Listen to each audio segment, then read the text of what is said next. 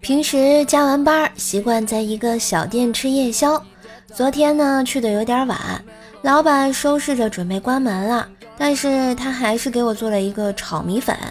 我看着已经是凌晨三点，感慨道：“我们都是一样的劳碌命啊！”吃完了，我骑上电瓶车回家。后来，老板开着他的大奔超过了我，冲我挥了挥手，车里放着却是那首熟悉的。我们不一样，真的不一样啊！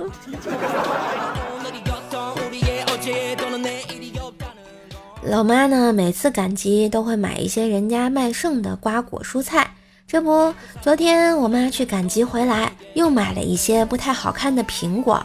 我问道：“老妈，难道你买的苹果不要钱吗？就不能买点好看的回来吗？”然后我妈来了一句：“你懂什么呀？”你可不要光看它们长得不好看，但是吃起来那是真甜，难道你没发现吗？再说了，这些没有得到保护的苹果，它们都会自身的努力，提高自身的修养，来弥补在外表上的缺陷呀。听完我老妈的话，我感觉她是一语双关，明摆着说丑呀，真没爱了。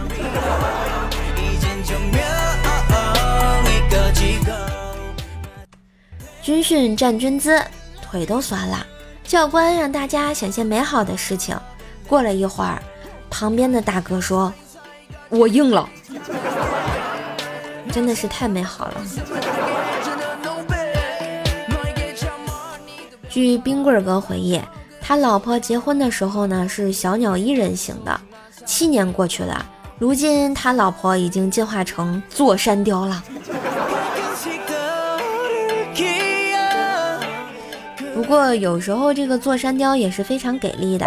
这不，冰棍哥和他老婆在街上闲逛，突然看到了前女友，本不想搭理的，结果那个前女友对冰棍哥喊道：“哟，听说你结婚了，几年不见还是这个屌丝样。”这时，冰棍哥老婆突然对冰棍哥吼道：“啥？你还有老婆？你对我的爱意是假的吗？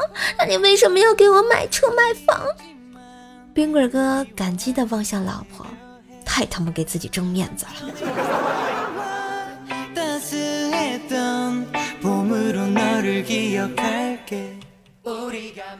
包拯啊，要给女儿起名字，求助公孙策。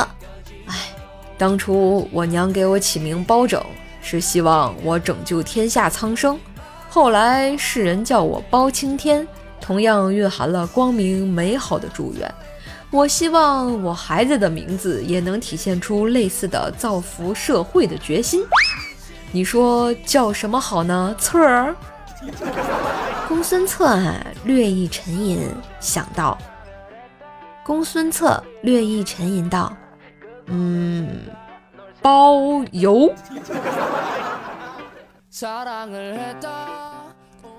果然是双十一啊。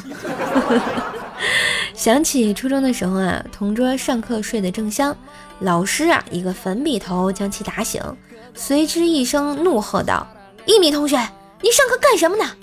同桌下意识地站了起来，在惊吓、委屈、迷糊之中，竟然说：“老师，咱们班同学拿粉笔头打我。”